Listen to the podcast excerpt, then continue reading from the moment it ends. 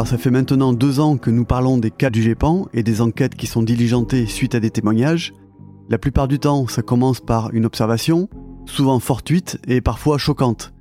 Ça fait deux ans qu'on raconte ces histoires et donc on s'est demandé comment ça se passe concrètement. Imaginons, demain je sors dans mon jardin, je vois un truc bizarre dans le ciel qui m'étonne, euh, me surprend et pourquoi pas me fait peur, et je souhaite savoir de quoi il s'agit. Alors je vais, je vais aller témoigner, soit à la gendarmerie, soit directement au GEPAN. Alors ensuite, qu'est-ce qui se passe? Dans les films, euh, on verrait débouler des Men in Black, mais en France. Le GEPAN euh, donne quelques pistes euh, d'informations sur son site.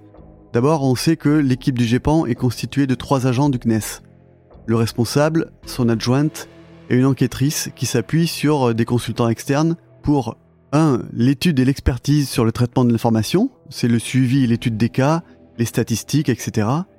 Et 2. La gestion de l'information, la mise en forme, euh, l'anonymisation et l'archivage des documents liés au cas d'observation. Les, les, enquêteurs répartis sur tout le territoire français participent bénévolement à l'évaluation des cas d'observation. Et si nécessaire, ils sont mandatés par le GEPAN dans le cadre de missions précises et sur une durée limitée pour se rendre sur place et conduire des entretiens complémentaires avec le ou les témoins des cas. Ils se soumettent pour ça aux méthodes d'enquête définies par le GEPAN dans le guide de l'enquêteur. Donc, si on résume, en France, si je vois un truc bizarre dans le ciel, c'est pas un agent du FBI qui va arriver en costume noir, ce sont des enquêteurs bénévoles. Chaque année, des centaines de personnes sont témoins de phénomènes aériens non identifiés. Ces observations les bouleversent et vont jusqu'à changer leur regard sur notre place dans l'univers. L'histoire que vous allez écouter s'est réellement produite et a été consignée dans les rapports du GEPAN. Si je devais résumer tout ça, je dirais que, en réalité, l'ufologie se raconte alors que les cas s'étudient. Aujourd'hui, dans les dossiers OVNI, rencontre avec deux enquêteurs du GEPAN.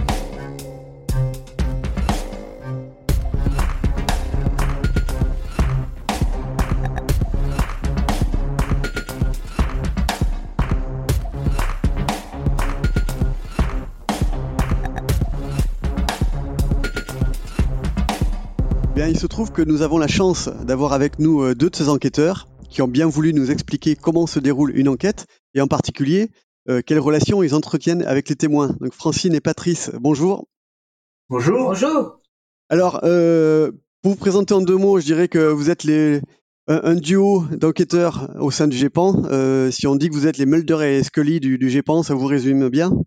Pas vraiment parce que dans Mulder et Scully, on avait un sceptique et un croyant, alors que nous, on n'est ni sceptique ni croyant, on est pour une ufologie pragmatique, c'est-à-dire pour une, une, étude au cas par cas. Ah voilà, donc ça, on, va, on va en reparler, parce qu'effectivement, c'est cette espèce de point d'équilibre entre les, entre les sceptiques et les croyants dans, dans, dans l'ufologie, c'est pas évident à trouver. Euh, on emploie le terme sceptique pour les gens qui, euh, qui, qui, qui, qui n'abonde pas d'emblée à une hypothèse.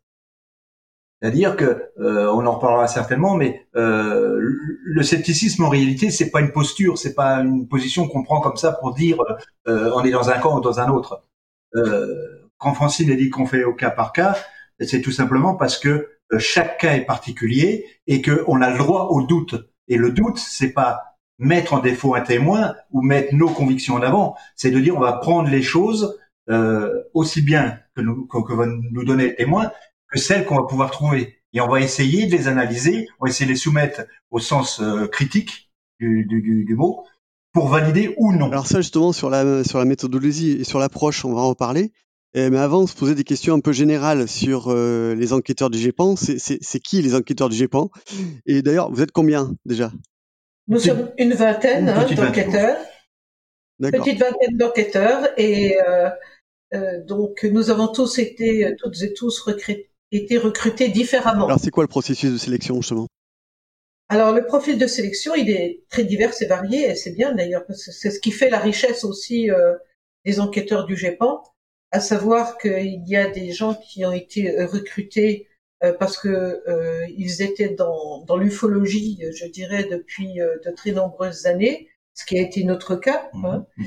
Et puis il y en a d'autres qui arrivent comme ça, frais et dispo, et qui intègre les procédures données par le GEPAN. D'accord, et vous êtes bénévole dans la structure du GEPAN Nous sommes bénévoles, oui, tout à fait. Dans, le, système de recrutement que nous on a eu, on nous a quand même demandé de fournir quelques quelques exemples d'enquêtes qu'on avait menées dans, dans le privé pour voir quelles quelles étaient notre manière de travailler tout de même.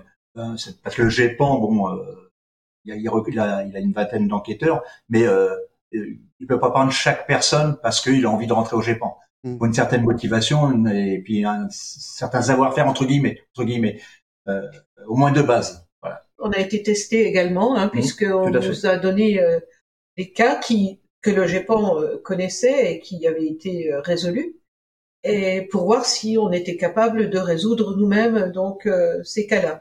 Et puis, il faut savoir aussi que pour être enquêteur du GEPAN, ben, il faut s'adapter aux procédures édictées par le GEPAN. Hmm. Donc, euh, savoir rentrer dans une base de données, euh, donner les indications, etc., euh, nécessaires à l'enquête. Oui, parce qu'il faut une méthodologie un peu homogène, j'imagine, et pour ça, est-ce que vous avez des formations, des choses comme ça? Oui, oui, on a régulièrement des formations. Euh, une par an entre tous les enquêteurs euh, qui bah, avant se passer sur Paris, mais qui peuvent se passer aussi sur Toulouse. Et puis on a des réunions régulières avec le directeur euh, ou responsable du GEPAN, euh, Vincent Coste aujourd'hui, euh, une par mois. Et puis et puis on a ajouté à ça quelque chose de qu'on pourra peut-être parler en cours d'entretien. C'est ce qu'on appelle les enquêtes participatives. Donc on a beaucoup de contacts, beaucoup d'échanges. On a beaucoup de, de maintenant de d'inférence euh, par des réunions euh, en, en, audioconférence, en visio. Comment vous, comment vous en êtes arrivé vous, à, à, à, vous intéresser euh, aux ovnis et comment vous en êtes arrivé à l'ufologie? Alors en fait, moi je suis né dans une famille où mon père lui-même était intéressé par le phénomène ovni et le premier livre, premier gros livre que j'ai lu étant enfant, je devais avoir euh, 8 ans, c'est un livre de Jimmy Guilleux. Oh. Ah. Oh, j'étais mal parti. Hein. Là, on vous lâchera peut-être pas là-dessus. Ah, c'est notre fil rouge. on le croise partout, ce gars-là. Pardon, continue. et, ça, m'a, ça m'a passionné. Et euh, bien, bien des années plus tard, j'ai été témoin, moi, d'un, phénomène lumineux qui est passé au-dessus d'Épinal. Et euh, j'ai témoigné. et il y a eu un article de presse euh, pas à la suite de mon témoignage, mais à la suite d'autres témoignages pour le même phénomène. Et j'ai rejoint une, euh, dans cet article de presse, il y avait l'adresse d'une association qui était euh, le, Cercle Vosgien Lumière dans la nuit. Donc je suis allée les voir un jour qu'ils étaient en réunion et je les ai plus lâchés, lâchés depuis. Donc la, structure en elle-même a disparu, mais elle était euh, déjà composée, elle, avait déjà composé une autre structure plus importante qui s'appelle le CNEGU, le Comité Nord-Est des groupes ufologiques, donc euh, dans lequel je suis toujours actuellement et qui en est à sa 134e session. C'est ça. Hein, euh, à laquelle on a participé tout récemment avec des gens comme Gilles Mune, Chank Maillot, euh, Raoul Robé, euh, Thierry Rocher, qui est très très connu du monde ufologique. Enfin, il y a, beaucoup de gens, euh, Christine Swigart, Olivier Decker, Xavier il y a beaucoup de gens dans cette association qui travaillent en commun. Alors, il y a dans cette association, il y a des gens qui sont tenants d'hypothèses exotiques, et puis des gens qui, comme nous, n'ont pas d'hypothèses exotiques, mais préfèrent étudier, comme on le fait au Japon, du cas par cas. Les, et cas par cas. Et ça se passe très bien. Mais alors, comment on passe de Jimmy Guilleux au CNEGU alors, euh, donc, euh, quand je suis allée euh, au cercle vosgien Lumière dans la nuit, il y avait un président à l'époque qui s'appelait François Diolès, enfin qui s'appelle toujours François Diolès, et qui m'a remis un petit peu les pieds sur terre. Il m'a dit je vais te faire lire un livre. Ça s'appelait, ça s'appelle les et si les ovnis n'existaient pas de Michel Modry. Et quand j'ai lu ce livre, la question iconoclaste. Ah la douche, la douche. Mais c'était une douche qui m'a rendu propre. Hein. j'avais j'avais plein de saletés collées dans ma dans ma dans, ma, dans mon cerveau et là ça va tout, ça va tout bien nettoyer. Et à partir de là, mais c'est vrai que j'ai fait comme, comme beaucoup de gens, j'ai fait de la dissonance cognitive au début. C'est-à-dire que je me suis arc-boutée sur mes croyances en disant ah ils veulent que les ovnis n'existent pas, moi je vais leur prouver que ça existe. Je vais, prendre, je vais prendre tous les cas de, de boules suiveuses, tous ces gens qui sont suivis et que c'est de façon intelligente quand ils tournent à droite, la boule tourne à gauche, etc. Je vais leur montrer que c'est pas impossible, que c'est quelque chose d'intelligent, etc. Et quand j'ai vu que c'est grâce à Eric Maillot, en général, au début, au début, c'était grâce à Eric Maillot, que c'était de la, c'était de la lune, que les gens, euh, que les gens voyaient et qu'ils interprétaient comme quelque, comme une boule suiveuse. Là, je me suis dit, c'est, c'est foutu. Il va falloir faire quelque chose. Et c'est là que j'ai commencé à beaucoup travailler. À toi. Alors moi, pour répondre à la question comment je suis venu au... sur le sujet, euh, je dirais que ça m'a pris tout petit, euh, pas à ma naissance parce que je n'ai pas conscient, mais quasiment, puisque euh, j'ai été passionné, et j'en remercie mon père pour ça, lorsque le, Armstrong a posé le pied sur la Lune, 69. Donc j'étais tout jeune, en 69, donc euh, moi j'avais 12 ans. Il y a 12 ans, ben, on, est, on a les yeux écarquillés, on regarde ça et on rêve d'aller dans les étoiles, vers un astra, comme on dit en latin. Et euh, je me suis donc plongé dans la littérature, euh, non pas de science-fiction, de science-fiction, mais d'anticipation, ce qui est à peu près la même chose, mais bon, euh, soi-disant que l'anticipation, bah, c'est basé sur des faits réels. Et un jour, je tombe sur un livre euh, qui s'appelle euh, euh, Civilisation d'outre-espace, enfin de de, de, de, de Guittarade, et un autre qui s'appelait À l'intérieur des vaisseaux de l'espace de Georges Adamski, dans la petite collection rouge. Et je me mets à lire ça, croyant que c'était l'anticipation. Je me dis, mais c'est curieux, les personnages sont curieux, il n'y a pas d'histoire, il n'y a pas de fil conducteur, qu'est-ce que c'est ce truc-là? Et là, la, la curiosité m'a piqué, et je me suis dit, euh, si des gens écrivent des livres, argument d'autorité, c'est qu'ils savent de quoi ils parlent. Donc, à 16 ans et demi, 17 ans, je me renseigne un peu de droite de gauche, et je trouve une revue qui s'appelle, comme toi, Lumière dans la nuit, et on pouvait avoir un numéro gratuit à l'époque, j'écris, je reçois un numéro gratuit, je me dis, mais il y a des gens qui racontent des trucs, et c'est mieux que la science-fiction, c'est mieux que l'anticipation. Il faut vérifier. Et je suis tombé dedans. La curiosité, euh, avec beaucoup de naïveté, parce que j'avais beaucoup, beaucoup, beaucoup, énormément confiance entre ceux qui écrivaient dedans. Parce que pour moi, celui qui écrivait dedans, euh, un auteur de livre ou, même d'un article, bah, c'est qu'il savait de quoi il parlait. Et puis, ben, euh, quand on tombe dedans, qu'on fait soi-même ses enquêtes et qu'on fait ses récits, euh, ben, on se dit, euh, je vais devenir comme les autres, une autorité.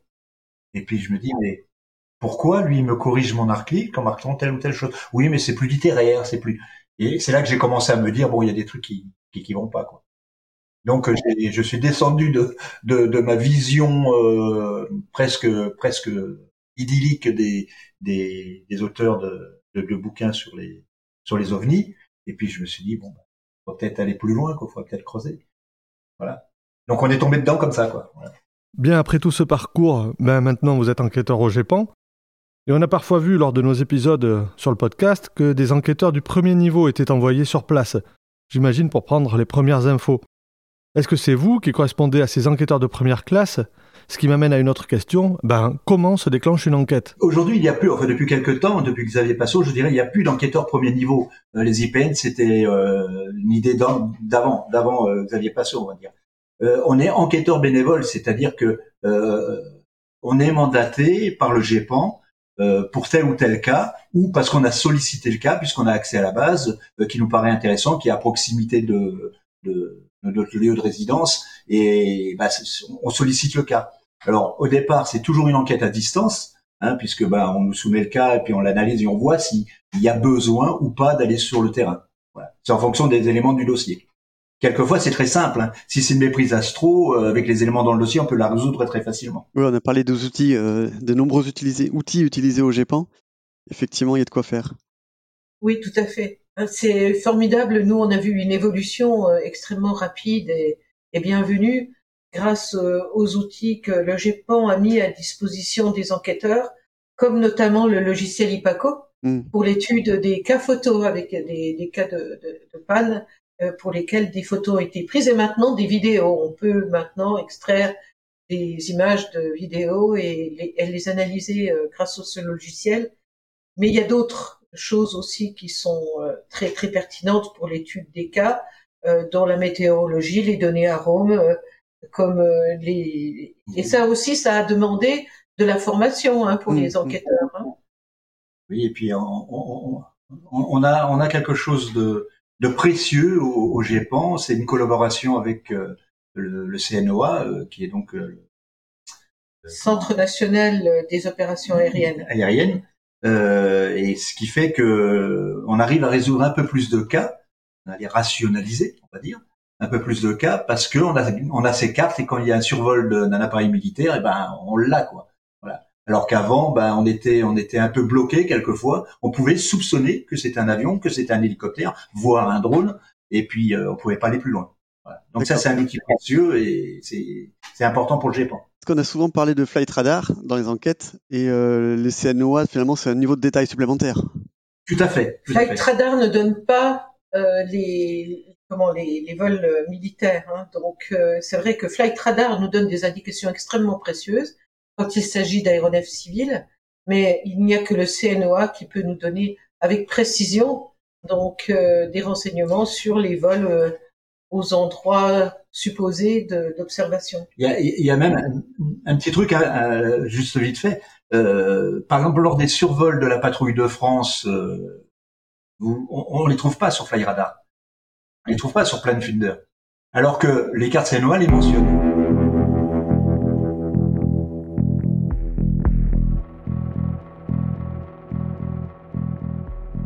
Dans la nuit du jeudi 22 juillet 2021, entre 22h et 22h30 à Lambesque dans les Bouches-du-Rhône, un témoin en compagnie d'une amie aperçoit dans le ciel une luminosité étrange, composée de six boules blanches positionnées sur une barre. Le témoin pense alors à une constellation de satellites, mais se ravise estimant que c'est beaucoup trop volumineux. Le phénomène semblant alors proche du témoin disparaît pour revenir à deux reprises, cette fois plus éloigné. Le témoin réalise alors des photos avec son Samsung, mais ces photos sont inexploitables. Après une troisième apparition vers l'est, comme à chaque fois, le phénomène ne réapparaîtra plus. Un seul témoignage sera recueilli au GEPAN.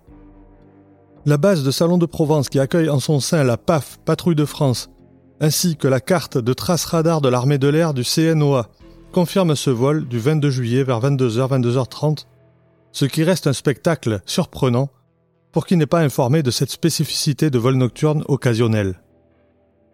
C'est ce vol de nuit, qui a lieu seulement une fois par an, qui a surpris et décidé le témoin à rapporter son observation au GEPAN.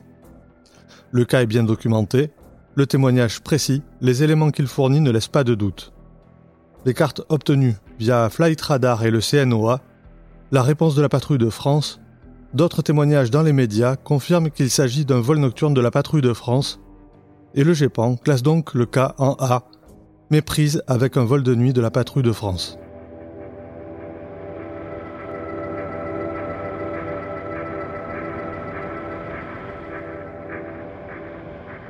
Alors que ce CNOA, lui, va nous sortir la carte et on va pouvoir démontrer aux témoins que non seulement il n'a pas rêvé, qu'on ne le prend pas pour un imbécile, parce que ce qu'il vous l'a décrit, c'est juste, c'est euh, euh, correct, mais en plus, on peut lui démontrer que c'est vraiment la patrouille de France. Quoi. Alors Patrice vient de dire quelque chose qui est très important pour nous deux hein, et pour le GEPAN euh, également et pour l'ensemble des enquêteurs du GEPAN puisqu'on est tous sur cette même ligne maintenant. Euh, c'est le respect du témoin justement et c'est euh, une des missions importantes du GEPAN qui est la mission d'information aux témoins et à la population en général, mais surtout le respect du témoin parce que effectivement, d'abord on peut les rassurer parce que certains témoins sont anxieux, inquiétés euh, par leurs euh, observations, et puis euh, d'autres ont envie qu'on leur donne des explications. et c'est intéressant de, de, de, discuter avec eux et de, de les rassurer, souvent les rassurer. Et en plus, on est content de pouvoir leur apporter quelque chose de concret quand on peut. À, quand on peut. à contrario, euh, des ufologues théoriciens. parce que les ufologues théoriciens, ce sont les, les ufologues qui euh, étudient plus ou moins les cas ou n'étudient, parfois n'étudient pas du tout, mais ont une explication euh, bah, toute faite. Quoi. Donc ça, c'est ça le manque de respect du témoin. C'est de dire à un témoin, vous avez vu des vaisseaux extraterrestres, ou bien vous avez vu des vaisseaux d'un autre monde, etc. Alors qu'on n'a pas de preuves. On n'a pas de preuves, alors que nous, on leur apporte des preuves. On leur apporte, on leur apporte des éléments. Après, ils en font ce qu'ils veulent. Certains peuvent ne pas nous croire, ou euh, mais ça ne fait rien, c'est pas grave. Nous, on leur a apporté quelque chose de concret, de vérifiable, et ça, pour nous, c'est très important pour le témoin. Et surtout, quand on n'a pas d'éléments, euh, on n'a pas ces éléments-là, on leur dit, ben, on n'a pas d'explication. Et on va pas chercher dans la spéculation.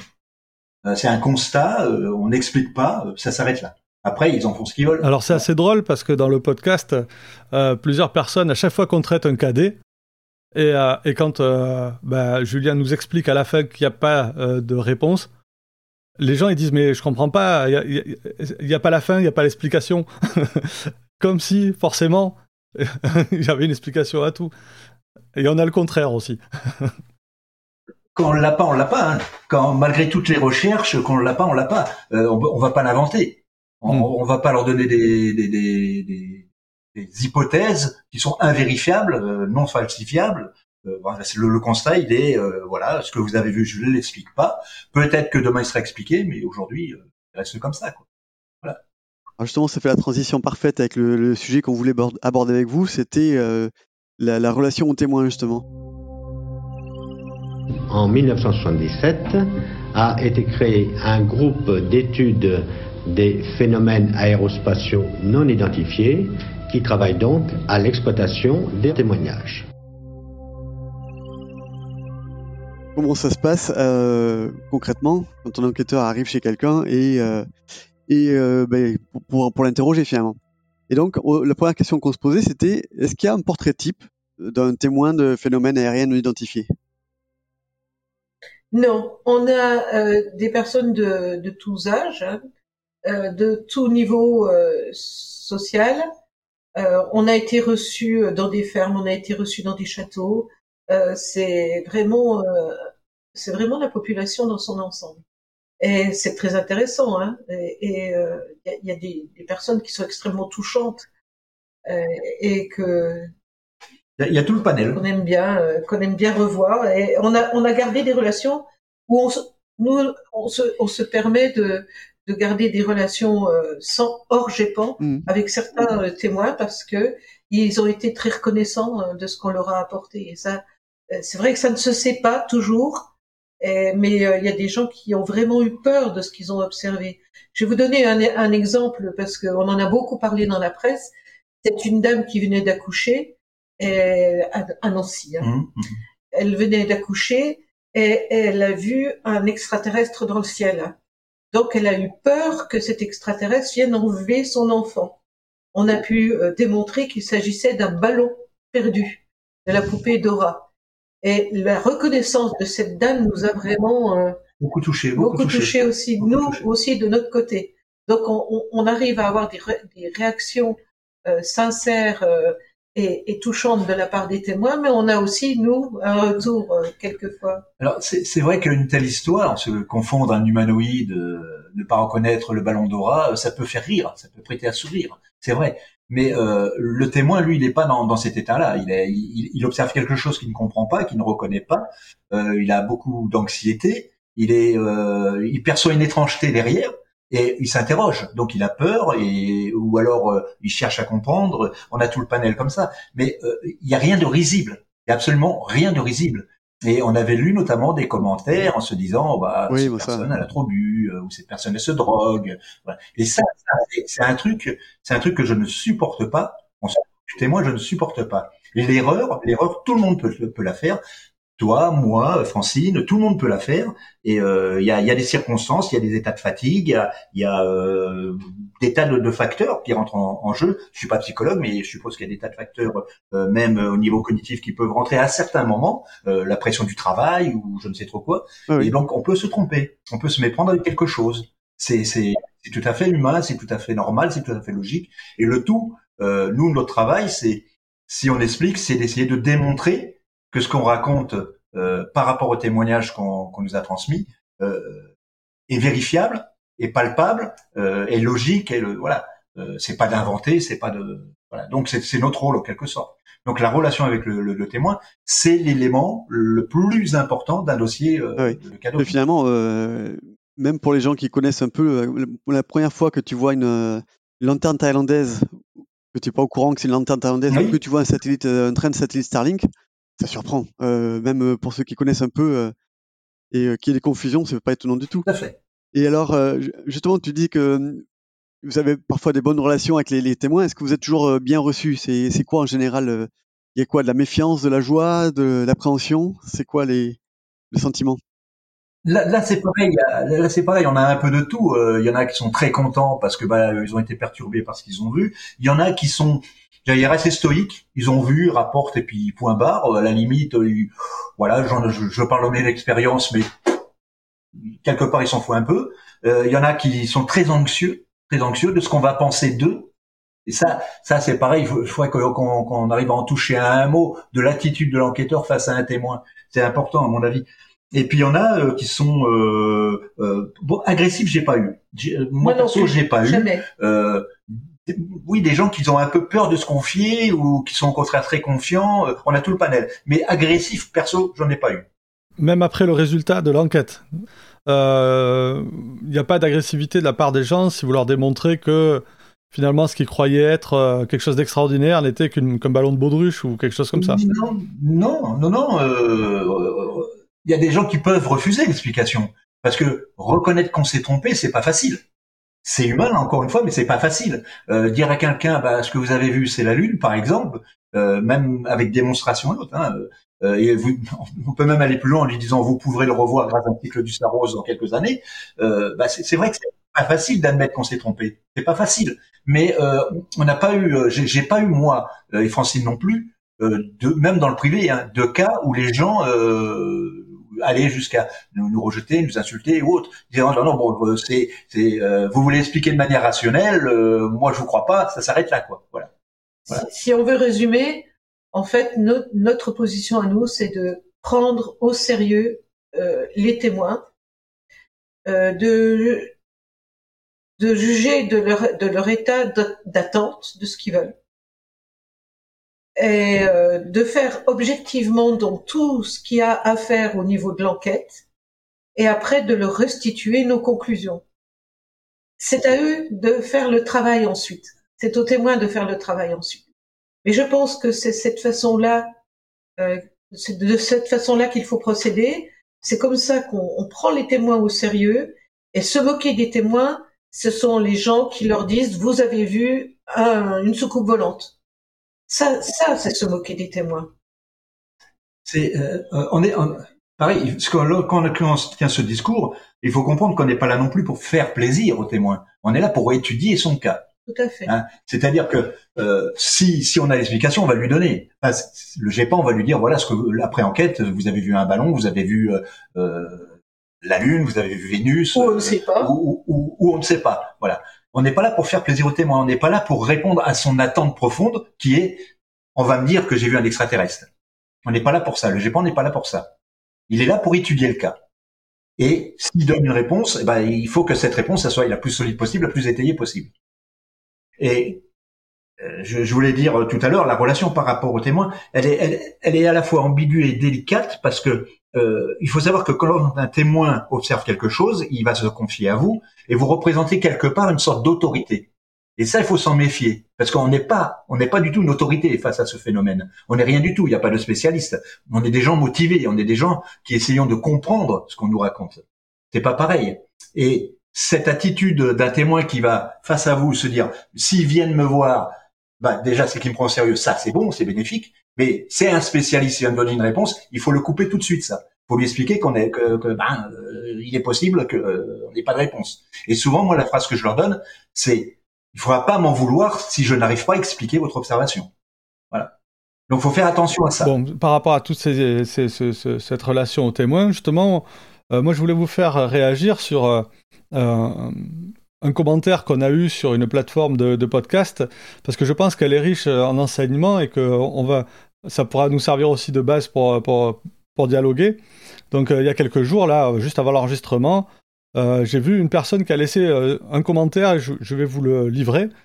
Alors, il dit que le podcast est intéressant, mais, bon, quand il y a le mais, déjà, on se doute que derrière, ça va pas être super agréable. Et de suite, il parle du manque de respect envers les témoins en voulant rationaliser les faits. Ensuite, il adresse une critique aux enquêteurs du GEPAN, qui, je cite, hein, sont une bonne source d'information, mais leur conclusion, trois petits points. Et il termine par quelque chose d'intéressant, euh, qui va peut-être euh, nous mettre un peu plus d'accord avec lui, puisqu'il parle des gens courageux qui font l'effort de témoigner de leur expérience. Et donc, je me disais qu'il y avait peut-être plusieurs éléments sur lesquels on pouvait rebondir. Je vais commencer donc euh, par rapport au, fait que le témoin, euh, parfois, euh, a, son, a, le ressenti de quelque chose d'extraordinaire qui lui est arrivé. moi, je vais pas le détromper, c'est effectivement une mmh. expérience extraordinaire. C'est-à-dire que c'est quelque chose qui, ils ont observé quelque chose qu'ils n'ont pas reconnu, et le fait d'observer quelque chose qu'ils n'ont pas reconnu les a mis justement dans ce sentiment d'extraordinaire. Donc euh, c'est formidable, c'est une expérience tout à fait euh, euh, formidable et légitime, tout à fait normale, c'est tout à fait humain. Donc je leur dirais effectivement que effectivement ils ont vécu un moment extraordinaire, même si ce moment extraordinaire se solde par une explication hmm. tout à fait prosaïque. Tout à fait. J'ajouterais juste euh, la petite phrase que j'aime bien, j'aime bien, c'est euh, le ressenti, il est sincère, il est toujours sincère. Tellement qu'on ressent quelque chose, il est sincère, mais ce n'est pas le reflet de la réalité. C'est ce qu'on nous on ressent. Voilà. Et c'est extrêmement compliqué un témoin de dire ce que vous avez ressenti, eh ben c'est simplement un ressenti pour vous, c'est pas la réalité de, de ce qu'il y avait dehors. C'est difficile, c'est difficile. Voilà. Mais c'est pas une réalité. Et ça, faut en avoir conscience. Et pour le coup, est-ce que vous avez des outils ou est-ce que vous avez, est-ce que vous avez des techniques comme ça pour accompagner le témoin dans son, enfin, dans, dans, dans cette euh, sorte de révélation, on va dire, même si le mot est un peu fort? Si effectivement le témoin n'accepte pas une explication prosaïque, euh, que il reste sur ce ressenti extraordinaire, alors qu'en fait une explication euh, prosaïque lui est donnée. Euh, il y a comment des, des, psychologues, des psy au, au, GEPAN qui peuvent les aider. Il n'y a, y a pas, pas, de problème. Nous, on n'est pas formés à ça. On n'est pas nous, enquêteurs, on n'est pas formés à ça. On n'est pas formés à la. Je suis pas psychologue, je suis pas. Alors, on a reçu Antoine Mourato et dans un épisode précédent. Voilà, oui. voilà, voilà. Donc, je pense qu'il a donné des réponses déjà à ce genre de choses. Nous, par rapport à son travail, le nôtre est simple finalement. Il est l'utilisation de logiciels qu'on va mettre en marche pour vérifier des Starlink, tout ce qu'on veut. Euh, mais le, reste, après, quand ça touche vraiment le cognitif, euh, c'est plus notre domaine du tout. Alors je dis toujours que moi, en tant qu'enquêteur, euh, j'ai une position qui est confortable. Même si c'est compliqué de travailler sur un, un, dossier, même si les explications, on les a pas tout de suite, qu'il faut aller vraiment creuser, chercher, et, et parfois c'est un peu compliqué. On est dans le dossier, on est dans les faits, on est dans le tangible, on est dans le réel. Après, si on a une explication, bon, on la donne et après la, le témoin en fait ce qu'il en veut. Et si ça se passe mal, il a toujours ce, le recours d'être aidé, d'être soutenu, euh, donc euh, par des spécialistes. Et, puis, et puis, il faut dire quand même quelque chose. Je ne sais pas si ça a déjà été dit dans dans vos émissions. Le témoin a toujours le recours aussi de, de, de demander à, à, revoir son dossier s'il amène quelque chose de complémentaire. Parce que nous, nous, on fait le travail par rapport aux éléments que nous donne le témoin. Bien sûr. Donc, on juge, on fait le travail par rapport à ces éléments. Donc, on rend un verdict entre guillemets par rapport à ces éléments. Il est clair, euh, et ça au GEPAN ils pourront le confirmer. Euh, c'est pas des paroles en l'air, que si un élément euh, vient euh, contre, contredire nos conclusions, euh, bah, le dossier sera révisé. Donc c'est c'est comme un cadet. Un cadet, il est cadet sur le moment pour des années. il est inexpliqué, ce qui ne veut pas dire qu'il ne sera pas expliqué plus tard. On ne sait pas ça. Mais un cas A ou un cas B peut aussi être revisité en fonction des éléments qui peuvent intervenir. Ne serait-ce que d'autres témoins qui surgissent, des photos, et qui viennent contredire ce que, ce que nous on a conclu. Mais le travail qu'on fait, il est fait par rapport aux éléments qu'on a du dossier et de ce qu'on peut vérifier. On a eu des cas de revisite, on en a raconté quelques-uns, dont euh, une fois c'était euh, c'était un missile et on a vu l'information du missile euh, des années des années plus tard, parce qu'à l'époque c'était classifié, etc. Voilà, c'est ça, c'est ça, ça. Donc il n'y a rien de figé en réalité au GEPAN, il n'y a rien de figé. Et c'est ça aussi le respect du témoin. C'est ça le respect du témoin. Oui, c'est ça aussi la, démarche scientifique finalement. Oui, alors il faut aussi savoir que lorsque, bon, dans la démarche, effectivement, ce qui est important, c'est qu'on va émettre une hypothèse en fonction de ce que nous a dit le témoin, en fonction des éléments qu'on a collectés, donc tous les éléments annexes, c'est-à-dire euh, météo, euh, euh, la, circulation aérienne, etc. Enfin bref, tout, ce qu'il y a dans le possible d'obtenir en fait vérifiable. on peut avoir donc tout ça, faire un, un et puis faire une, faire une hypothèse. On va dire, tiens, on a l'hypothèse lanterne qui est pas mal, ça ressemble à une lanterne, c'est euh, rouge-orange, c'est lancé un, un, samedi soir. Un samedi soir, il y a eu un mariage. Bon, on peut, on peut, on peut supposer légitimement une, une lanterne, même si on retrouve pas le, le lâcher, hein, l'auteur du lâcher. Euh, donc on, on, on va y aller comme ça, mais on va tester notre hypothèse. Qu'est-ce qui va contre l'hypothèse lanterne? Il faut, il faut toujours tenter de les invalider. On va toujours, essayer d'invalider notre hypothèse pour justement éliminer au maximum les biais qui sont inhérents à l'être humain, dont nous sommes. Je, vais prendre un, cas tout récent, il n'est pas publié, le, rapport il est, il est même pas encore fait, euh, pour, pour illustrer un peu ce que vient de dire Francine et la difficulté et l'honnêteté qu'on doit avoir sur un dossier. Euh, la difficulté parce qu'on a des tas de choses à vérifier et euh, le cas il est simple, c'est une personne qui, qui, qui, prend un film où on voit plusieurs lumières avancées dans le ciel et euh, qui ressemblent, on va dire, à des Starlink. Et évidemment, quand on voit euh, cette vidéo, il est clair que la première pensée qu'on a, c'est ce sont des Starlink. Et on va vérifier. Donc on a été chercher à la date, euh, on s'est dit bon, on va corriger un peu l'horaire, on est en heure d'été. Je, donne pas trop de hmm. renseignements pour le moment. Euh, était l'heure, on décale des deux heures et on tombe la veille sur finalement un passage de Starlink. On se dit, ça y est, l'affaire est réglée. Sauf que la personne est au premier étage, petit élément. Ah oui. Et il y a une forêt devant. Et là où sont les Starlink, où elle aurait dû voir les Starlink, eh ben ils sont beaucoup hmm. trop bas. Donc elle pouvait pas les voir. Et puis après on s'est dit mais attention, donc on est en train de commettre une erreur. On a rectifié l'heure, on n'aurait pas dû. Puisque le logiciel le corrige d'emblée. Et là, on retombe sur l'heure et la date que donne la personne, et il n'y a pas de passage de Starlink. Pourtant, ce qu'on voit dans la vidéo, ça ressemble 100% à des Starlink. Ah ah. Donc il, était, on, a la solution maintenant, hein. mais il était très facile de conclure Starlink. On le mettait en A et peu de chances que des gens aillent vérifier. Et c'est la démarche qui fait que il faut invalider ce que nous on pensait, qui a fait qu'on s'est rendu compte de notre erreur, mais aussi d'autres petites choses à côté. Euh, de toute façon, dans la base du GEPAN, euh, oui, il y, a, des, euh, des, des, enquêtes qui datent de l'époque avant toute cette méthodologie, effectivement, où on pourrait trouver à redire sur l'enquête qui a été faite à l'époque, C'est ça, c'est ça. Donc nous, on essaye, on, on, essaie de, de mettre un point d'honneur à invalider ce qui lui paraît C'était quoi alors pour euh, juste pour euh, pour savoir? C'est en cours, c'est en cours. Donc il est, euh, il est en cours et, et, je pense que c'est un cas qui est tellement intéressant justement par rapport à, à l'horaire parce que on s'est aperçu qu'il y avait certains logiciels donnaient un horaire, d'autres logiciels donnaient un autre horaire. Donc c'était intéressant, c'était piégeant. Il y a, il y a, il y a, il y a trois, quatre éléments, trois, quatre hypothèses dans dans ce dossier qui fait que si on ne cherche pas à les invalider, on en prend une au hasard, elle colle. C'est ça qui est extraordinaire dans ce dossier. Vous trouvez celle qui coche toutes les cases, y compris celle du premier étage, par exemple. Bon, que tu nous dises quand il publie, on en fera un épisode. Il a l'air rigolo.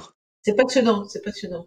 Et c'est pour ça qu'on est, malgré notre âge, on est toujours dans, dans le dedans parce que euh, ce sont des études qui sont passionnantes. Et, et, je voudrais rebondir vite fait sur ce que disait un des commentaires. Euh, comme quoi euh, euh, on est trop rationnel. On va résumer ça comme ça. Je pense que c'est ça, oui. Ce qui, ce, qui, ce qui serait affolant, à mon sens, à mon sens, c'est de se dire, on a 100 cas, et sur les 100 cas, on en a 90 qui ne s'expliquent pas. Hmm. Ça voudrait dire que depuis plus de 70 ans, une, énorme, une énorme quantité d'engins exotiques, extraterrestres, venant du futur, ce qu'on ce qu'on veut, nous survolerait et on n'aurait toujours rien. Hmm. Or, moi, ce qui me rassure dans le phénomène, c'est le fait de voir qu'il y a très peu de cas, très peu de cas, moins de 3% en réalité, qui résistent. Ce qui fait déjà beaucoup. Hmm. Mais ça rend plus plausible une hypothèse quelconque si, si toutefois on devait aller vers ces hypothèses. Alors que si on avait 90, 100 engins qui survolent la France, par exemple, tous les jours, il y aurait un sacré problème. Oui, c'est ça. Alors, ça aussi, c'est toujours dans le confort de l'enquêteur, parce que euh, nous, on spécule pas sur euh, des hypothèses extraordinaires, hein, sur, euh, sur de l'insolite, sur des hypothèses de science-fiction, puisque de toute façon, c'est frustrant, on pourra jamais rien, on pourra pas les prouver, on pourra pas hmm. les démontrer. Tandis que faire une enquête où on peut apporter des faits vérifiables, vérifiés, vérifiables, euh, c'est passionnant. c'est beaucoup, de choses. beaucoup plus passionnant que de la science-fiction. Et la science-fiction, moi j'adore ça, mais je préfère lire la science-fiction, sachant que c'est de la science-fiction. Hmm. Et puis, le, fait de travailler comme ça, et c'est un peu un peu le, un consensus au GEPAN, euh, d'essayer d'invalider nos hypothèses et de rendre les dossiers les plus solides possibles, euh, ça permet de, de mettre de la matière beaucoup plus sérieuse à disposition d'éventuels chercheurs. Voilà.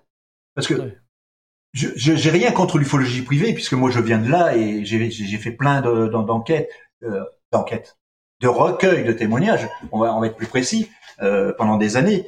Euh, le fait de euh, de se dire ben euh, il y a tout un panel de cas inexpliqués et on peut en ressortir comme on veut, hein, parce que dans la littérature ufologique, il y en a plein, et c'est ce qu'on nous oppose d'ailleurs. On dit d'ailleurs ce cas, et ce cas, et ce cas, et ce cas, on peut en sortir euh, comme Mimi Mati euh, sort des clamolettes de son de son sac. Eh ben, euh, il faut réfléchir un peu, et on se dit mais ces cas sont inexpliqués bien sûr, mais ils sont surtout surtout inexploitables parce qu'il n'y a pas eu de véritable enquête dessus. Mmh. Oui, ce qu'on disait, maintenant, il serait plutôt en C qu'en D si on appliquait les méthodes de maintenant. Pas d'enquête, pas d'éléments, euh, c'est vraiment le, mot, j'aime beaucoup ce mot inexploitable. On a des cas euh, anciens ou qui viennent de l'ufologie privée qui sont inexploitables. On n'a pas les éléments pour les. Ça ne veut pas dire qu'ils sont pas intéressants hein, au demeurant, hein. c'est pas ça. Hein. Mais on peut rien en faire, quoi. On peut rien en faire. On peut en déduire tout ce qu'on veut. Hein euh, bah, que les ovnis survolent les églises, que les, que les ovnis vont à la boulangerie tous les lundis. Euh, on, peut, on peut sortir tout ce qu'on veut comme théorie, mais ils sont inexploitables. Et à partir du moment qu'ils sont inexploitables, bah, tout ce qu'on sort comme théorie, comme hypothèse derrière, ça vaut pas grand-chose. quoi. Oui, voilà, donc c'est ce qu'on essaie d'expliquer aussi dans le, dans le podcast que euh, voilà, après on a la frontière de ce qui est de l'ordre de l'interprétation personnelle finalement, et chacun a le droit d'avoir des hypothèses. Tout à fait. Ce sont des hypothèses. Après, c'est mais c'est autre chose. C'est pas le boulot de GEPAN, c'est un autre boulot ça peut être frustrant pour certaines personnes qui, a, qui attendent des, euh, de l'extraordinaire. On se mouille beaucoup plus que dans l'ufologie privée. Euh, je, crois que vous connaissez euh, Gilles Munch, avec lequel on avait fait un épisode sur les crop circles. Et je peux vous dire qu'on a reçu des mails très euh, avec des, des, gens qui étaient très remontés en disant votre traitement sceptique des, des crop circles est honteux. Donc c'est vrai qu'à chaque fois qu'on reçoit, enfin qu'on reçoit des gens qui sont qui font preuve de scepticisme ou d'esprit scientifique, généralement, euh, on, on, essuie euh, ce genre de remarques après. Il faudrait peut-être un jour en parler parce que nous, ça se sait maintenant. On en a fait un en 2018 à Sarah Altroff. Et Alors, on l'a traité. et, mm. bon, ben, on, l'a fait avec euh, Astronogeek, euh, La Tronchambier, euh, fa 14. Ah, tu faisais partie de la bande là Oui. On a fait un épisode là-dessus. Ben, justement, c'est c'est l'épisode avec Gilles. Je faisais le piqué. Et ce que je peux dire, et, c'est là, c'est là où peut-être le sceptique entre guillemets, euh, il est tordu, c'est que euh, nous, quand on nous a proposé de faire cette expérience, euh, bah, bien sûr, on a dit oui à condition qu'on se moque, qu'on se moque de personne, et ce qui est, c'est le cas, on ne s'est moqué de personne, hmm. et surtout que ça soit aussi testé pour les pour ceux qui étaient sceptiques, donc le rapport VK. Et Gilles justement, justement, n'était pas au courant et quand il est venu, mm. eh ben, il, a tout mm. trouvé euh, grâce au rapport VK. Mais il n'était pas au courant que moi, Francine, on était dans l'équipe à avoir fait ça. D'accord, parce que oui, nous expliquer la démarche, oui, comment ça s'est eh ben, Moi, ce que j'ai adoré, c'est la réflexion de Astronogeek. Quand il a vu Gilles Munch arriver, Il a dit, oh purée, Gilles Munch. Bon, ben, il va être testé comme ceux qui viennent avec leur pendule et qui disent qu'il y a des énergies, etc. Et oh, je vais faire pareil avec lui. Il dit, au fur et à mesure, il, dit, je me suis présenté, je me suis, je suis euh, astronomique, euh, qu'est-ce que vous faites? Alors vous allez, vous allez faire quoi? Ben il dit, je vais faire des constats pour voir si ça a été réalisé par des humains ou pas. Donc euh, il dit, au fur et à mesure que Gilles Munch progressait à l'intérieur de la figure, il me disait, ils sont rentrés par là, ils ont fait ce premier cercle-là, ils se sont installés ici, dit, je me liquéfiais de l'intérieur. Parce que Gilles Munch lui racontait comme s'il l'avait lui-même vécu. Mais non, c'est parce que Gilles Munch, c'est quelqu'un de très intelligent mm.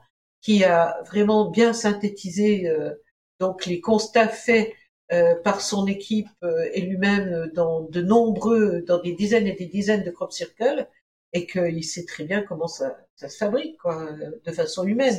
Le rapport ECA est un outil redoutable pour les crop circles. Oui, oui, on l'a évoqué justement dans cet épisode-là.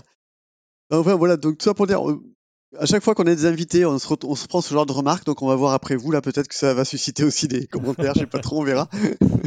je pense que, j'espère, une seule chose, c'est que les gens qui, qui écoutent ce podcast comprennent que les enquêteurs GEPAN, ils sont là pour faire du cas par cas, qu'ils ne sont pas là pour euh, faire des théories sur l'origine des de vaisseaux spatiaux ou de vaisseaux d'un autre monde, de l'intramonde, de l'inframonde, c'est comme ils veulent. Ou effet dose, etc., etc. Quoi. Etc. Plus euh, des explications toutes euh, plus euh, fantastiques les unes que les autres. Les enquêteurs du GEPAN, ils sont là pour faire des enquêtes et rendre leur travail le plus propre possible, le plus objectif possible, et dire surtout que nous, on sait de l'intérieur que le GEPAN ne cache rien, que le, le GEPAN est complètement transparent que la seule chose qui cache, c'est l'identité des témoins pour que ceux-ci ne soient pas embêtés par des gens un peu particuliers qui vont venir taper à leur porte. C'est la seule chose que le GEPAN fait, c'est protéger les témoins et protéger aussi les enquêteurs, parce que hmm. quelquefois... Donc vous n'êtes pas des men in black, hein, on est d'accord Oui, et c'est pour ça. Alors c'est vrai que des fois, quand, euh, quand on regarde certains cas, euh, nous, sur la base du GEPAN pour, pour faire nos épisodes, euh, effectivement, c'est presque frustrant quand on voit des cas très spectaculaires où il n'y a quasiment pas d'enquête parce que, enfin voilà, ça a été expliqué, c'était à une époque où il n'y avait pas forcément d'enquêteurs qui, se penchaient sur ces cas-là. Et pour le coup, on a essayé de raconter quelques épisodes comme ça, euh, sans l'enquête, parce que c'était des cas tellement formidables à raconter que, voilà, on y trouvait un intérêt. Mais sans enquête, en fait, ça se casse la figure. Parce que euh, on pourrait raconter n'importe quoi, ça serait pareil.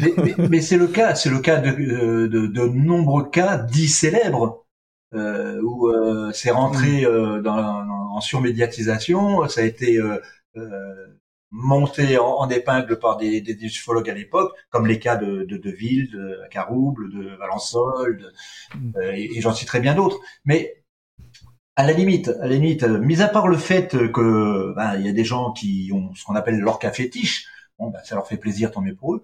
Mais à la limite, ce cas fétiche, s'il tombe, il y a tellement de cas derrière, moins médiatiques et qui sont tout aussi intéressants, que ça change pas grand-chose à la donne. Mm. Donc, euh, quand, quand vous lisez euh, des commentaires comme vous avez là, parce que euh, ils pensent que le GEPAN se fout de la gueule des témoins, qu'on les respecte pas ou qu'on est trop rationnel, c'est pas très très grave. Euh, ce, que, ce que je souhaite, c'est simplement que ces gens-là se rendent compte qu'on essaie de rendre un travail le plus propre possible, qu'on le fait avec les éléments qu'on a, ne l'oublie pas, avec les éléments qu'on a, et puis, et puis euh, qu'on est là pour répondre à un cas et non pas à leur attente. Oui. Alors c'est aussi un truc qu'on essaie de montrer, euh, c'est pour, aussi pour ça qu'on a fait ce podcast finalement, c'est pour, pour, montrer la, ben, justement, tu parlais des la richesse des cas de la base du GEPAN qui est énorme.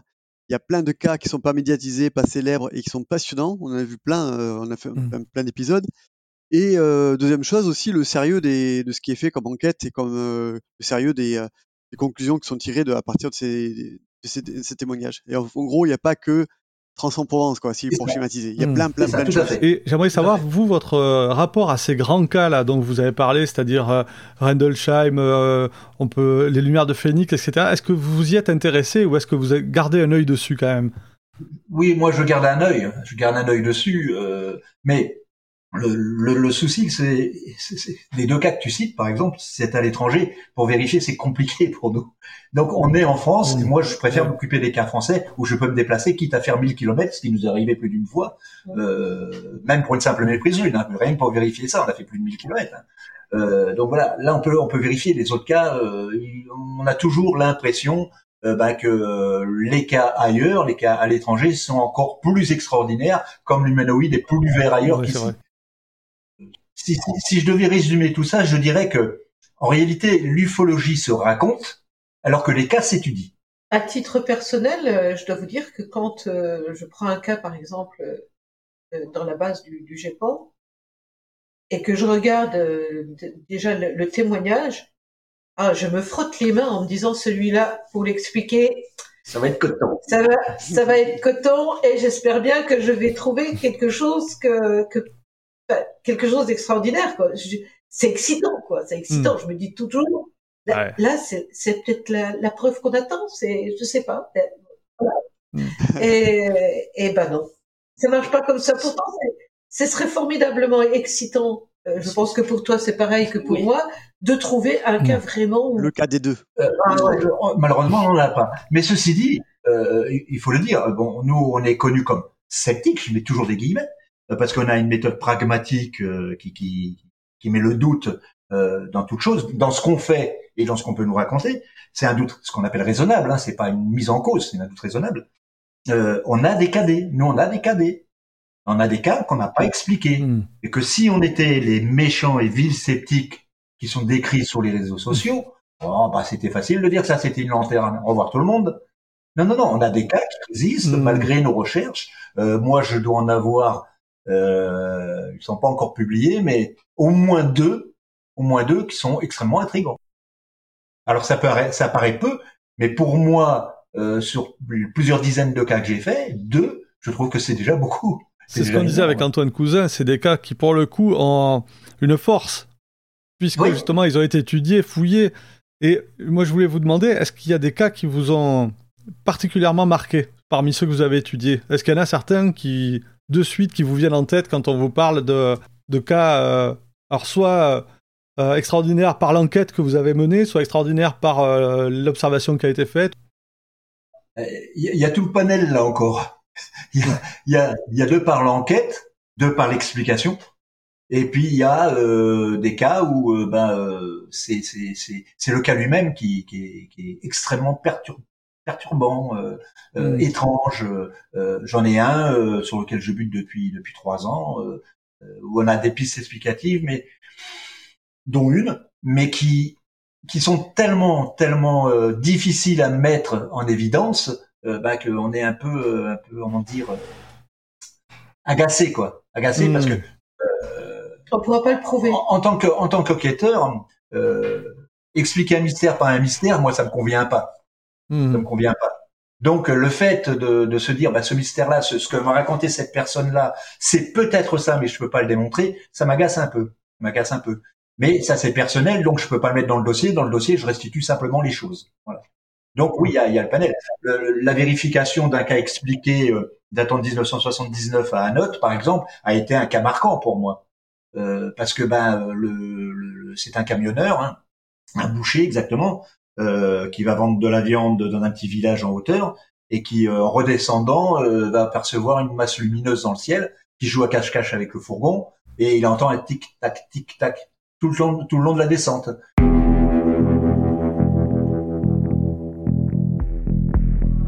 Le cas évoqué ici par Francine et Patrice est spectaculaire et a fait l'objet d'une enquête approfondie qui a marqué nos deux enquêteurs. Mais plutôt que vous livrer une version très raccourcie de l'observation en question, nous avons décidé d'en faire un épisode entier, ce qui permettra de mieux appréhender la complexité du cas et le travail d'enquête de nos invités. Pour battre le fer tant qu'il est chaud, nous vous donnons donc rendez-vous au mois de mars pour découvrir ce cas étrange. Et le fait de voir ça au-dessus des montagnes, se jouer avec les montagnes cachées, mettre en évidence une méprise lune en plein ciel, c'est un peu, euh, j'allais dire, euh, tirer un peu trop sur la corde, quoi, sur la ficelle. Mm. Hein, une méprise lune, c'est au coucher, c'est au lever, euh, avec un paysage où, voilà. et ben, on a quand même soupçonné, hein, c'est vrai, une méprise, lune. Et on a fait les 1000 km, comme j'ai dit, hmm. pour aller vérifier si ça collait ou pas la méprise Pour faire un Saros Eh ben, on a fait un double Saros. vrai? euh, le 23 décembre. Ah oui. Donc deux jours après, c'est Noël. Euh, suis sur une voiture en train de descendre les ravins. Euh...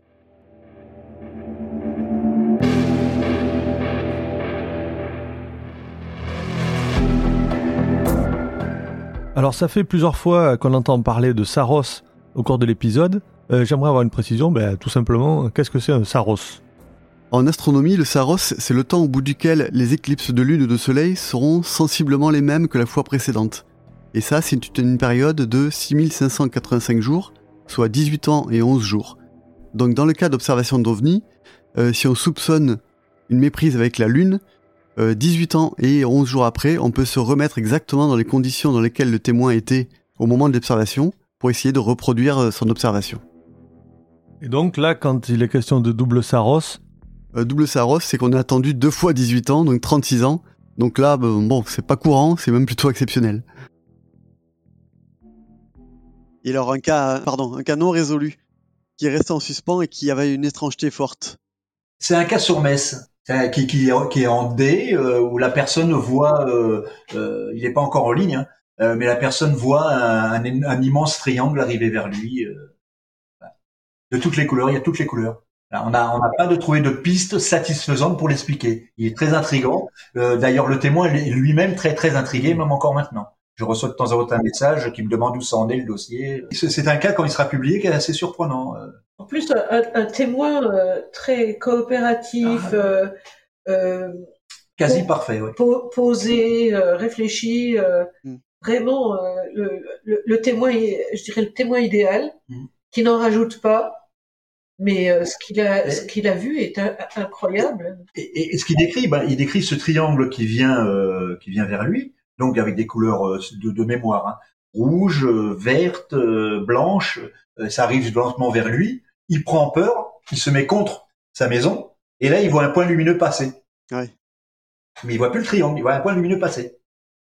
Il attend un peu parce qu'il a peur, il ressort, il n'y a plus rien. Ça dure quand même un, bon moment, hein. Euh, moi je raccourcis. Hein. Alors, le point lumineux, on a pu l'expliquer, parce que ça correspond au passage de l'ISS. Mais le triangle, on l'explique pas. C'est important ce que vous, votre remarque là, parce que on a souvent des cas qui sont extraordinaires parce qu'il se passe plein de choses. Mais en fait, on s'aperçoit souvent que ce sont des choses qui sont complètement différentes et qui sont rassemblées euh, mm. par la magie du, témoignage humain et par la magie des ufologues quelquefois. Je pense notamment au cas de Thésée. Oui, par exemple, oui. Où euh, donc euh, des gens qui étaient dans la communauté, hein, qui étaient à côté de la communauté de Thésée, ont vu des, un vaisseau spatial immense. Immense, c'est que le Soka est connu. Hein. Il a fait la couverture de lumière dans la nuit. Il est très connu.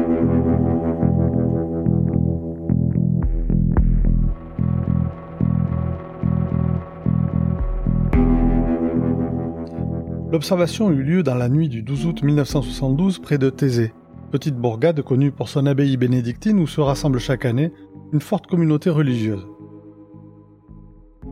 Dans un lieu nommé le cratère, sorte de creux au flanc d'une colline dominant la vallée, plusieurs jeunes sont assis là contemplant les étoiles. Renata, alors étudiante en Sarde, François et Didier, plus un autre étudiant italien, discutent paisiblement lorsque soudain, un point lumineux accroche le regard de Renata. Face à eux, semblant se situer près de la colline en face, une sorte de masse oblongue se découpe dans le ciel assez proche du sol. De tous les témoins, François sera le plus loquace. L'apparition de cette curieuse masse ne sera que le début d'une très longue nuit où les événements insolites succéderont aux événements insolites. François, alors étudiant en psychologie, explique.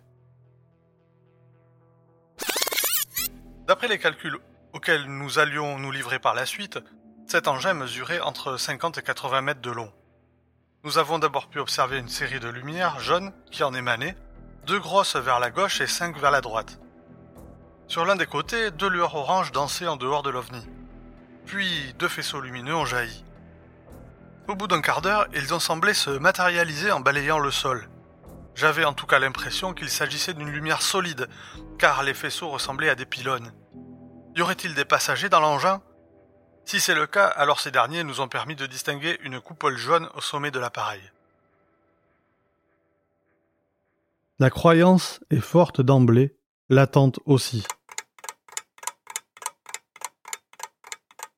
Le temps passe, l'objet reste présent. À un certain moment, les témoins affirment avoir ressenti comme des picotements dans les mains et les jambes, certainement dû à une station debout et à une certaine nervosité. À moins qu'un tel engin, malgré la distance, manifeste que nous montre le cliché des lieux, n'en soit le responsable. Ce qui serait surprenant. N'oublions pas que sur le campement, nombre de personnes y vivent en communauté, et aucun autre témoignage ne sera recueilli ni pour la vision de l'engin ni pour les conséquences. Quoi qu'il en soit, les témoins affirmeront également avoir entendu les chiens hurler à la mort. Le temps passe encore. Et d'un coup, environ trois quarts d'heure après le début de l'observation, et alors que des sortes de flamèches rougeâtres éclairent l'engin, trois sortes de petits disques blanchâtres s'échappent apparemment de la forme oblongue. Une danse ou ronde interminable se produit alors de la part de ces mini-soucoupes autour de l'engin mère, Parfois, elles s'éloignent, semblant escorter un avion passant à proximité dans le ciel. Puis elles reviennent, semblant vouloir surveiller le vaisseau principal. Voilà donc maintenant une heure que nos témoins observent cette scène hors du commun.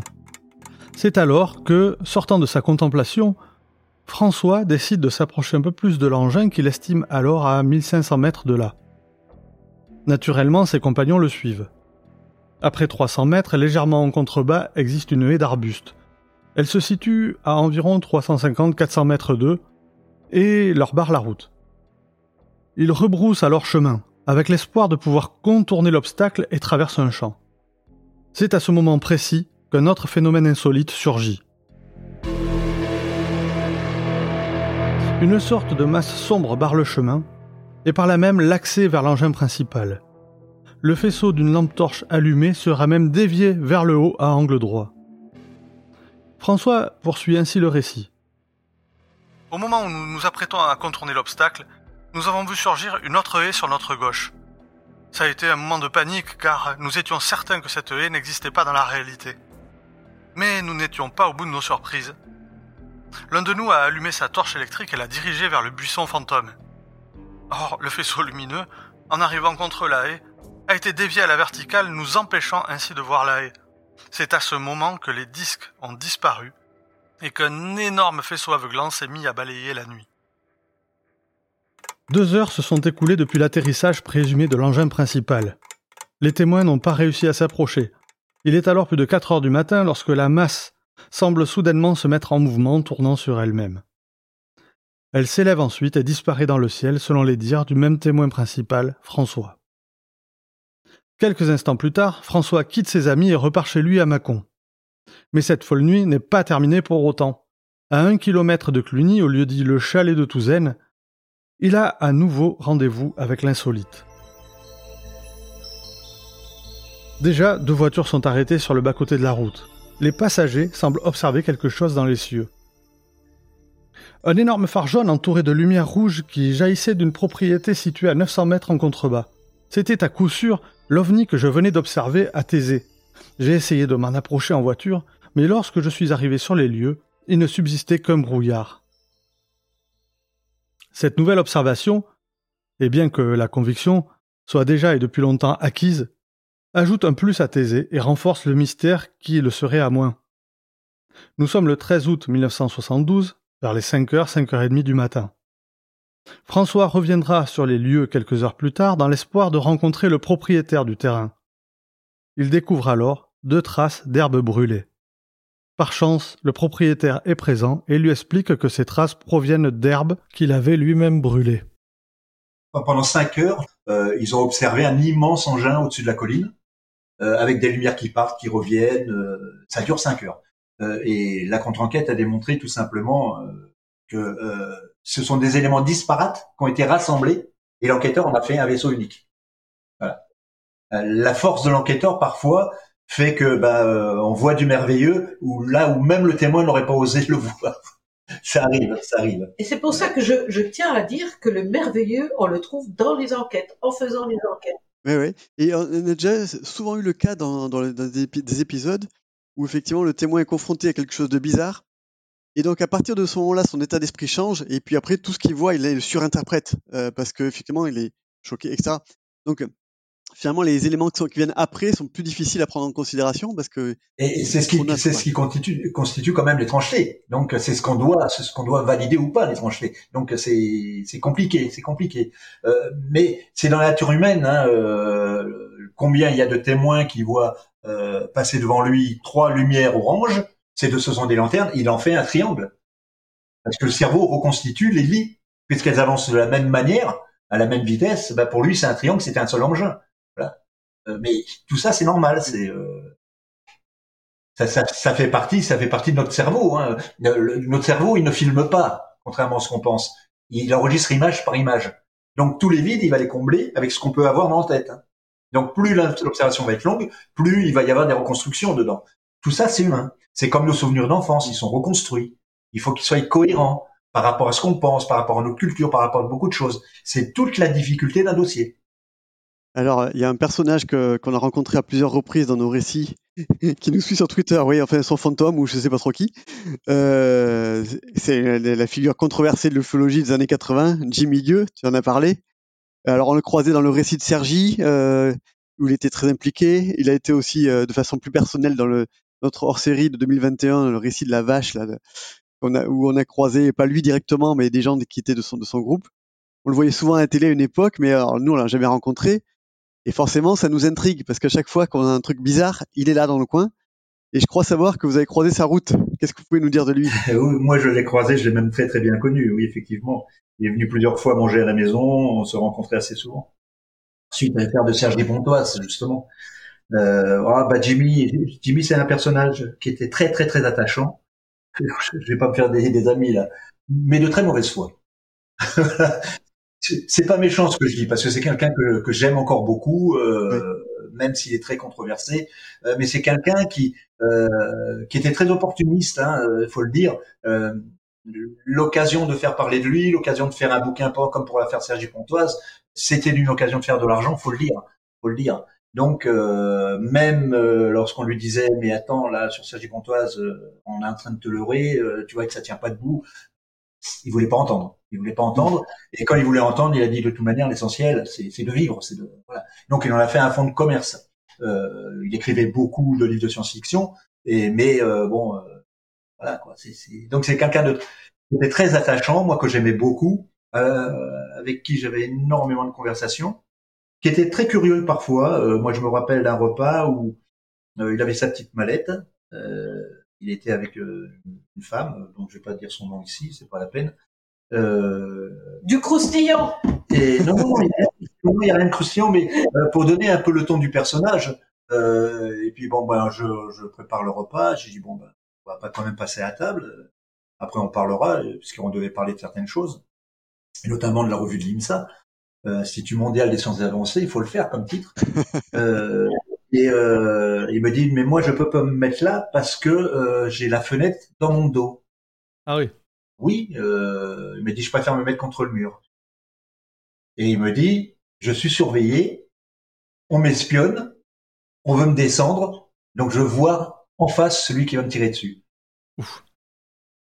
Parfois, il était comme ça.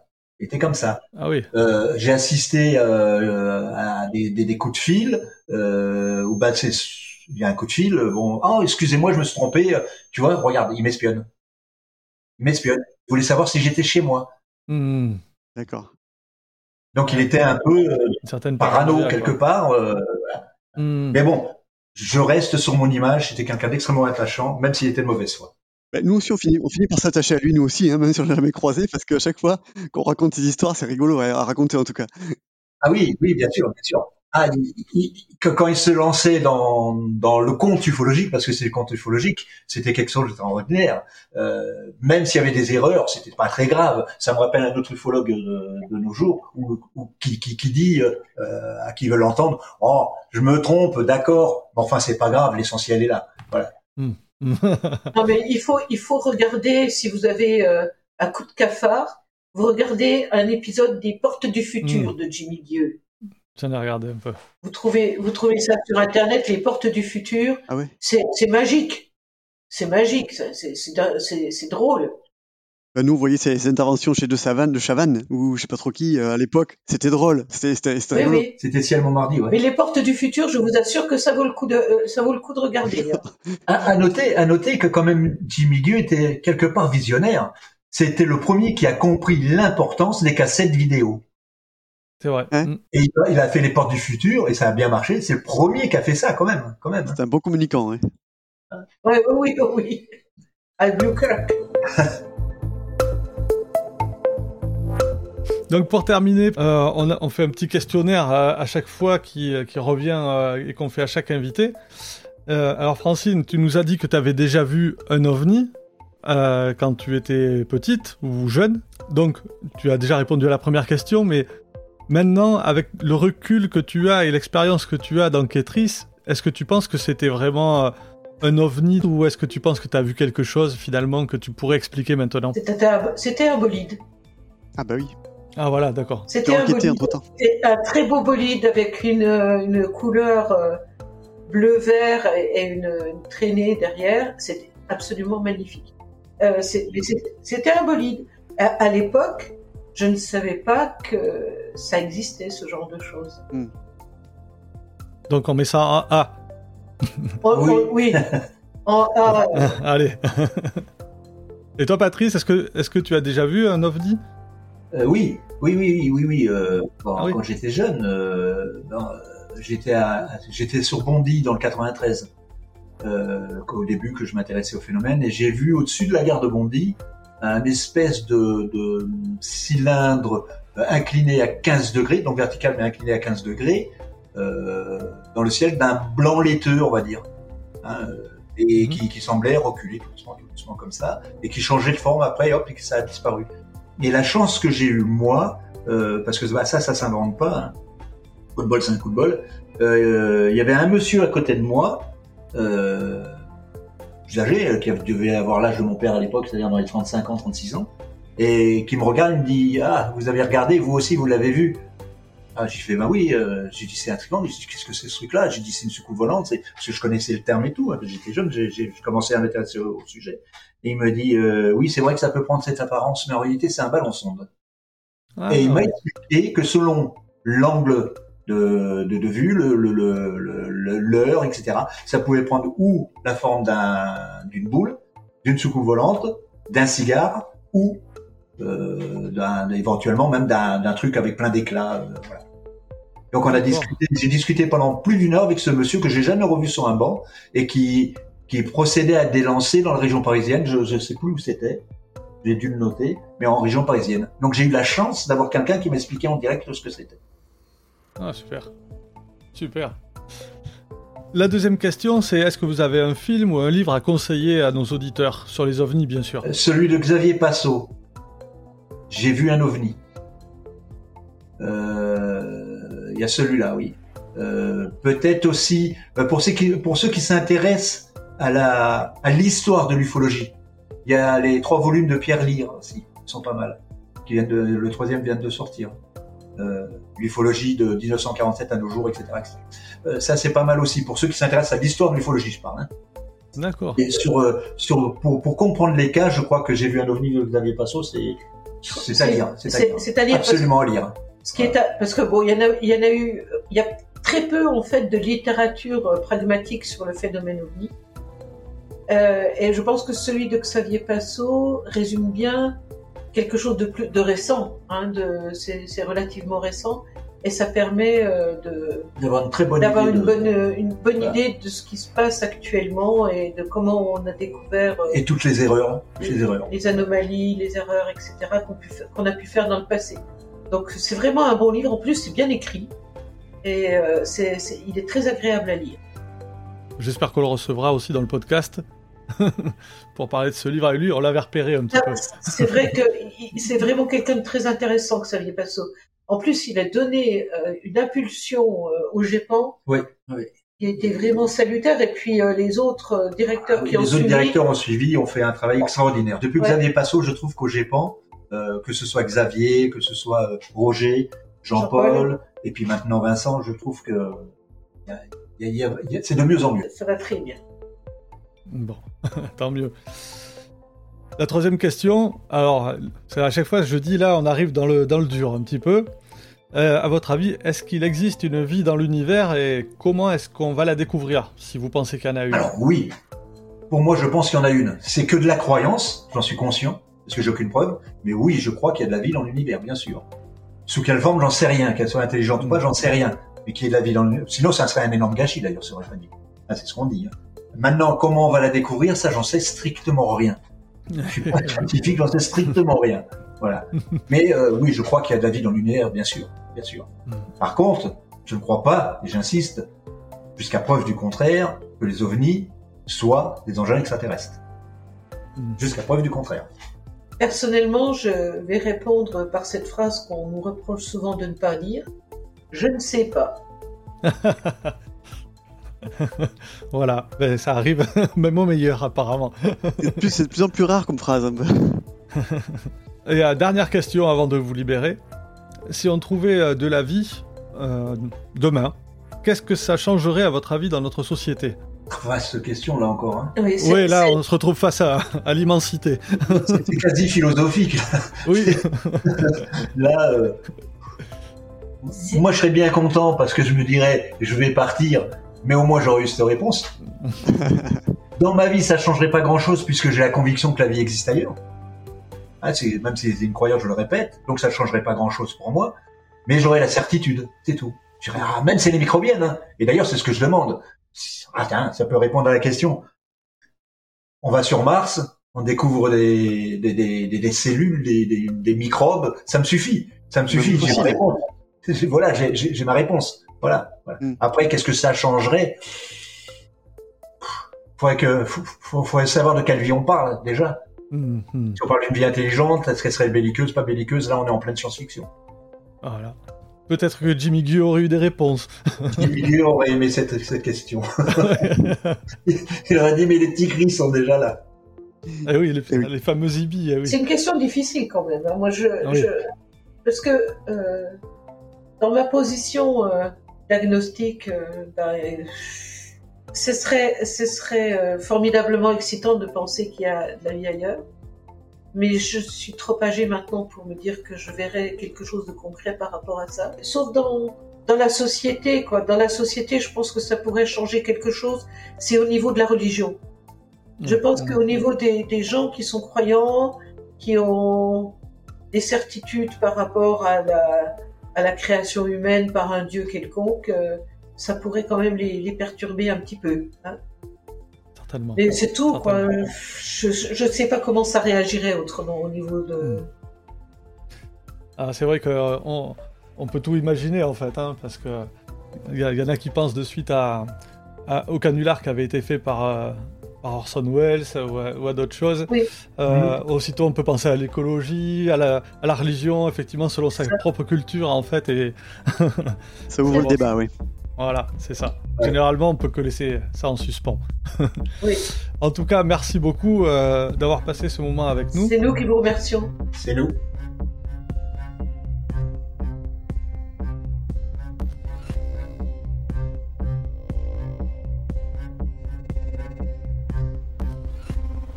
Il est temps maintenant de refermer ce dossier. Réagissez sur Twitter ou Facebook. Et à bientôt pour un nouvel épisode. Surtout n'oubliez pas, regardez le ciel et gardez l'œil ouvert.